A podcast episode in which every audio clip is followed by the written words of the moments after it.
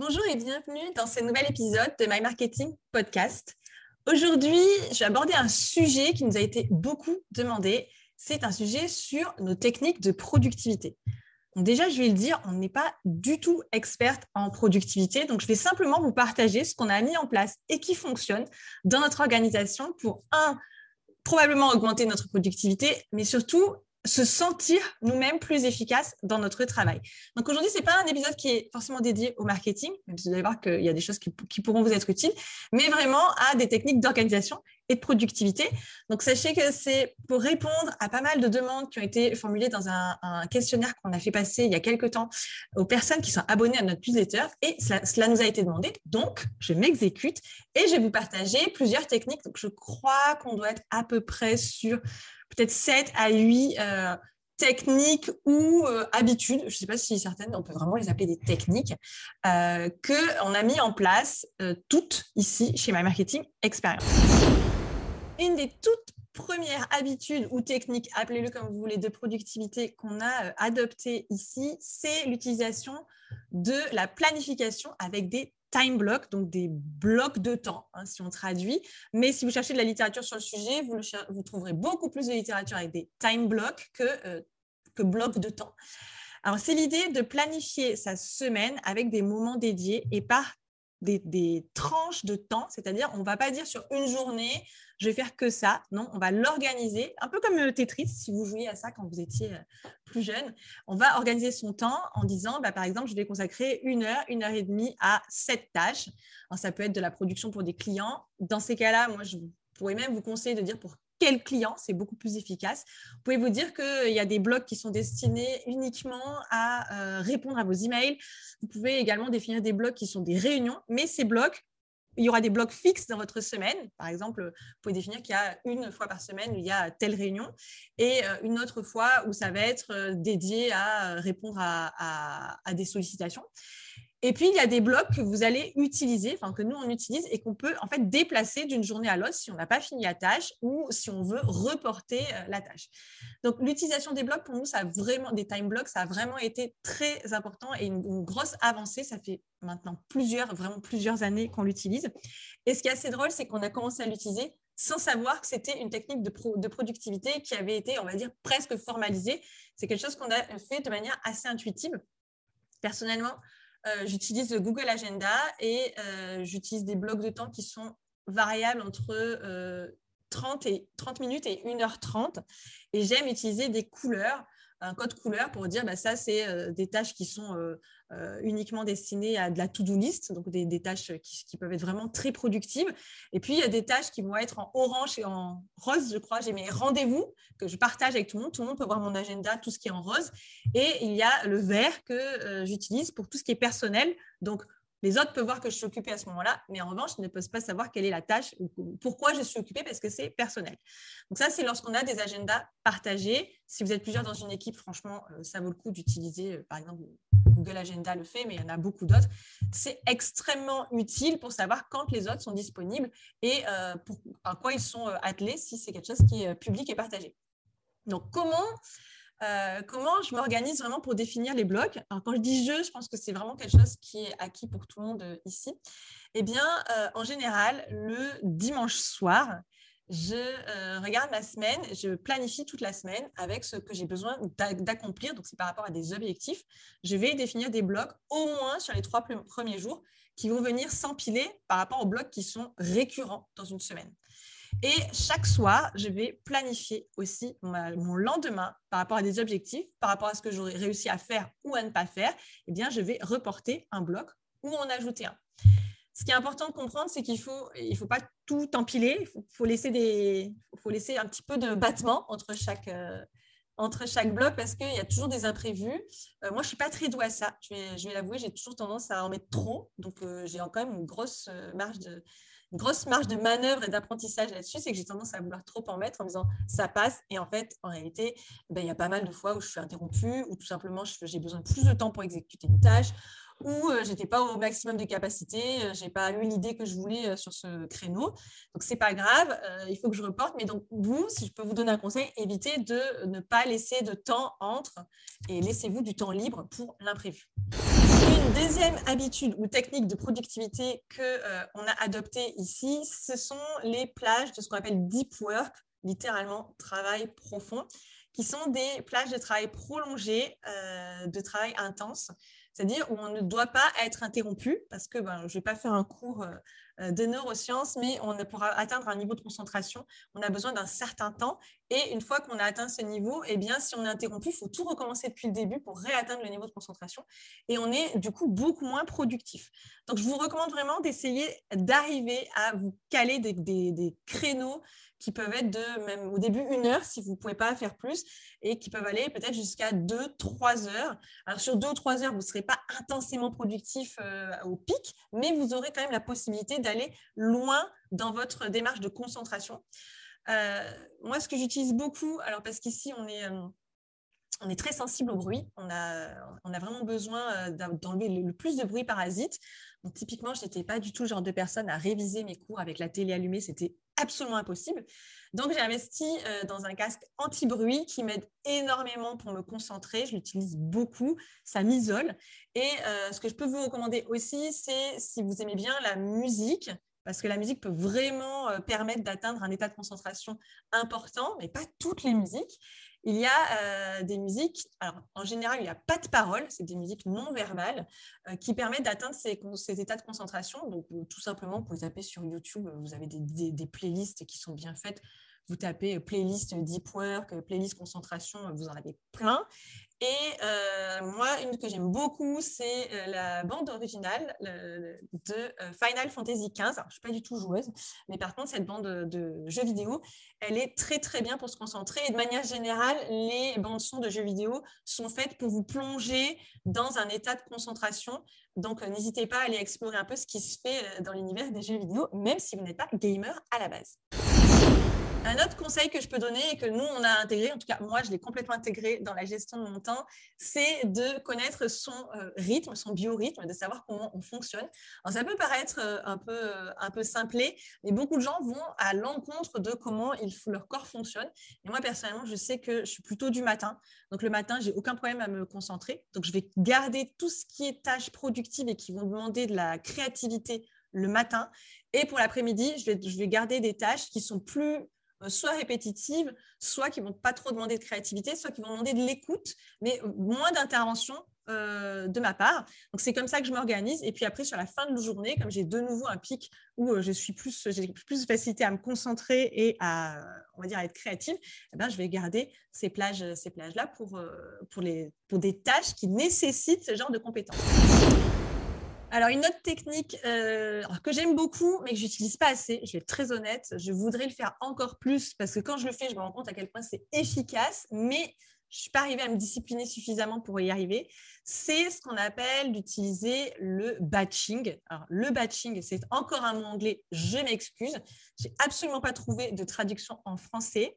C'est le fait de réunir des tâches qui sont similaires pour les faire sur une même plage de temps. C'est-à-dire que plutôt que de faire un peu, par exemple, une facture par-ci, une facture par-là, si on parle de facture, mais ça peut très bien être de créer des posts pour des réseaux sociaux, mais plutôt que de faire un de temps en temps, mais ce qu'il faut, c'est se caler une plage, donc une plage, par exemple, de deep work, vous allez vous concentrer sur une seule, tâche répétitive et puis vous allez le faire sur cette plage de temps. Vous serez beaucoup plus productif tout simplement parce que vous allez exécuter plusieurs fois la même chose. Par exemple, si vous utilisez, euh, ça nécessite l'utilisation d'un logiciel euh, spécifique, un logiciel ou d'un outil. Je pense par exemple, nous, on utilise pas mal Canva.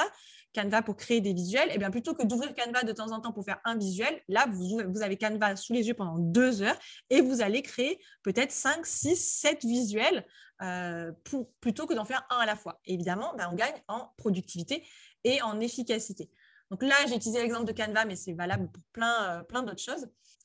Donc, quelques exemples de tâches euh, qu'on peut euh, batcher. Alors, c'est très drôle parce que pour la petite histoire, euh, batcher, de là où je viens, ça veut dire plutôt bâcler son travail que de le condenser, mais c'est pas grave, on va garder le mot anglais. Bah, qu'est-ce que vous pouvez faire? Vous pouvez par exemple rédiger des articles de blog, faire votre planning éditorial, rédiger votre prochaine newsletter plutôt que de le faire en trois morceaux. Bah, vous le faites, vous dites je fais la newsletter, je ne m'arrête pas tant que je n'ai pas fini. 2-3 heures, c'est quand même tout à fait possible. Vous pouvez également euh, faire les factures. Euh, vous pouvez également vous dire bah, sur 3 heures, je fais toutes les relances clients et c'est dédié à cette période de temps. En technique pure de productivité qui va vous permettre de gagner du temps et de l'efficacité, il y a le volet de l'automatisation de certaines tâches. Je ne vais pas forcément tout aborder parce que je pense que l'automatisation pourrait nécessiter carrément un podcast, une série de podcasts euh, à elle entière. Mais euh, il y a des moyens euh, d'accroître sa productivité tout simplement en automatisant la prise de rendez-vous. C'est vraiment le premier exemple qui me vient en tête. Plutôt que de voir 10 échanges de mails pour dire quand est-ce que vous êtes disponible, moi c'est là, moi c'est là, non, finalement je ne peux pas. Eh tout simplement, utiliser un outil de prise de rendez-vous où on peut librement dire à son client ou à la personne qu'on souhaite rencontrer, bah, écoutez, choisissez le créneau qui vous intéresse. Si la personne finalement est plus disponible, elle peut modifier le rendez-vous et ça évite cette perte de temps interminable à échanger des mails ou à s'appeler pour arriver à trouver un créneau commun. Donc ça, pour, pour ma part, euh, on a vraiment euh, commencé à utiliser ça il y a plusieurs années ça a transformé euh, notre quotidien. On a arrêté de courir après les gens pour savoir quand est-ce qu'on pouvait avoir un rendez-vous. On l'utilise dans nos mails, dans nos mails de prospection également. Ça permet de déclencher aussi des rendez-vous beaucoup plus facilement. Donc ça, c'est le deuxième effet, euh, effet positif, c'est que non seulement on perd moins de temps à euh, identifier des plages communes, mais aussi ça déclenche plus facilement des actions. De la même manière, sur l'automatisation, eh bien, euh, vous avez l'utilisation d'outils qui vont vous permettre d'automatiser l'envoi de certains messages. Euh, moi, je pense que, notamment à certains, certains outils qu'on utilise pour programmer des messages, que ce soit nos emails ou que ce soit pour programmer également des WhatsApp. alors, WhatsApp de mémoire, je crois que ça s'appelle Skedit. et on l'utilise énormément parce que ça permet également de batcher et d'automatiser l'envoi de, euh, certaines communications.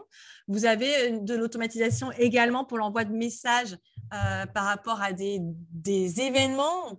ça peut être le téléchargement euh, d'un livre blanc sur votre site Internet qui va déclencher un ou deux ou trois ou plusieurs messages aux, aux prospects. Donc, ça, ce sont des toutes petites automatisations. On peut aller beaucoup plus loin, bien entendu, avec des intégrations plus complexes. dès que quelqu'un rentre un email sur, euh, sur votre site Internet, ça va s'implémenter dans votre CRM et puis euh, directement générer une opportunité. Donc ça, c'est vraiment des automatisations un petit peu plus poussées, mais ça fait gagner énormément de temps. Pour ça, il faut bien connaître son tunnel de vente, savoir comment ses process en interne, pour savoir qu'est-ce qu'on peut automatiser pour améliorer. Alors, conseil numéro 6 euh, des techniques qu'on utilise pour améliorer notre productivité, c'est l'utilisation d'outils collaboratifs. Donc ça, je pense que vous ne le découvrez pas à travers ce podcast. Les outils collaboratifs, si évidemment on travaille en équipe, mais normalement, même si vous êtes seul dans votre entreprise, vous travaillez avec des personnes qui sont extérieures. Ces outils sont vraiment là pour simplifier la communication, la transmission d'informations. On travaille pas toujours tous au même moment, en même temps, et on a quand même besoin que, ce que l'information circule et d'avoir une restitution d'informations. Donc nous, par exemple, on utilise beaucoup euh, alors Slack pour la communication entre nous et avec nos clients. Ça diminue les emails, ça permet d'avoir plus facilement des informations. Et en même temps, on n'hésite pas à supprimer les notifications pour ne pas être importuné tout le temps. Avoir trop de notifications, ça réduit votre productivité. Donc, sachez les couper, notamment quand vous faites des périodes de deep work où vous batchez des tâches. Donc, ça, c'est nécessaire. Mais pour le reste du temps, vous avez besoin d'avoir des informations rapidement. Eh bien, des outils comme Slack ou d'autres de messagerie, vont vous permettre d'avoir une, une communication qui est optimisée et donc d'avoir une meilleure productivité. Je pense également à un outil, euh, nous on utilise Notion, mais ce n'est pas du tout le seul, mais c'est un outil qui va permettre de collaborer sur plusieurs projets et d'avoir des euh, outils communs. Nous, ce qu'on utilise le plus, c'est euh, tout ce qui est planning éditorial.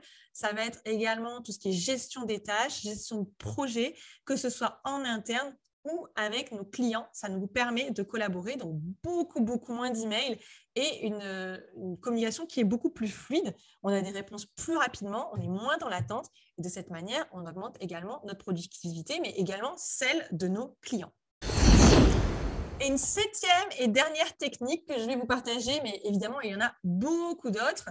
Donc, c'est une technique de productivité que finalement, on, on évoque assez peu ce sujet, je l'ai rarement vu dans la littérature, c'est le fait de travailler en groupe, de faire du travail collaboratif, de faire, alors on pourrait appeler ça du coworking, il y a deux façons de voir les choses. Soit euh, on se dit, ben, pour me motiver, pour être plus productif, eh bien, je vais m'entourer d'autres personnes qui travaillent et on va tout travailler ensemble parce que c'est le but. Donc, on travaille, quand on dit, je dis on travaille ensemble, c'est tout le monde travaille, mais pas forcément euh, sur le même sujet. Euh, mais le fait d'avoir d'autres personnes autour de nous, nous, on va se sentir motivé pour travailler parce que tout le monde travaille, ben, on ne va pas faire autre chose. Hein.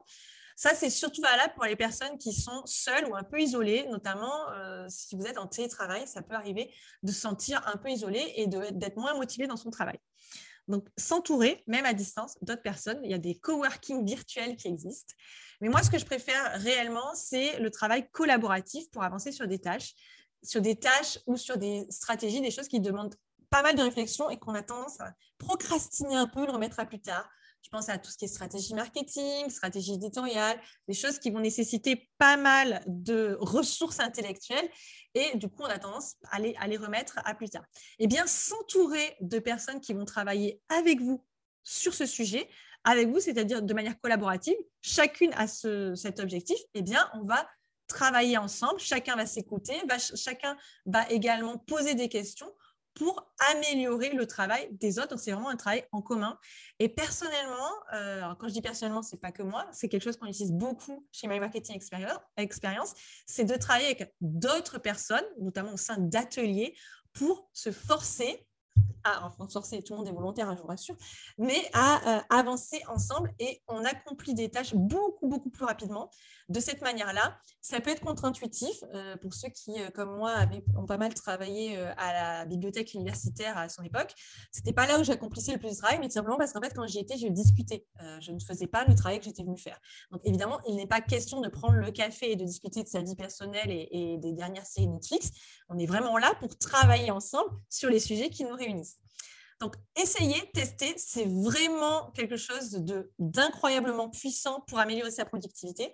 Nous, en tout cas, on a décidé justement de créer des ateliers collaboratifs pour travailler sur ce type de sujet parce qu'on a vraiment constaté que euh, les, participants nous faisaient ce feedback, c'est bah, finalement en quelques heures, j'ai accompli ce que je n'arrivais jamais à accomplir en plusieurs semaines, voire plusieurs mois. Et ben c'est avec le sentiment de satisfaction du travail accompli que vous connaissez certainement. Eh c'est pour ça qu'on compte réitérer prochainement et on vous tiendra informé pour ceux et celles qui s'abonnent à la newsletter. Voilà, cet épisode est terminé. Je vais vous mettre quelques ressources, je pense, de lecture que je peux vous conseiller sur le sujet. J'espère que ça vous aura été utile. N'hésitez pas à vous abonner pour avoir plus de conseils en marketing. De temps en temps, on fera peut-être des épisodes sur la productivité, mais ce n'est pas en tout cas le focus principal de ce podcast.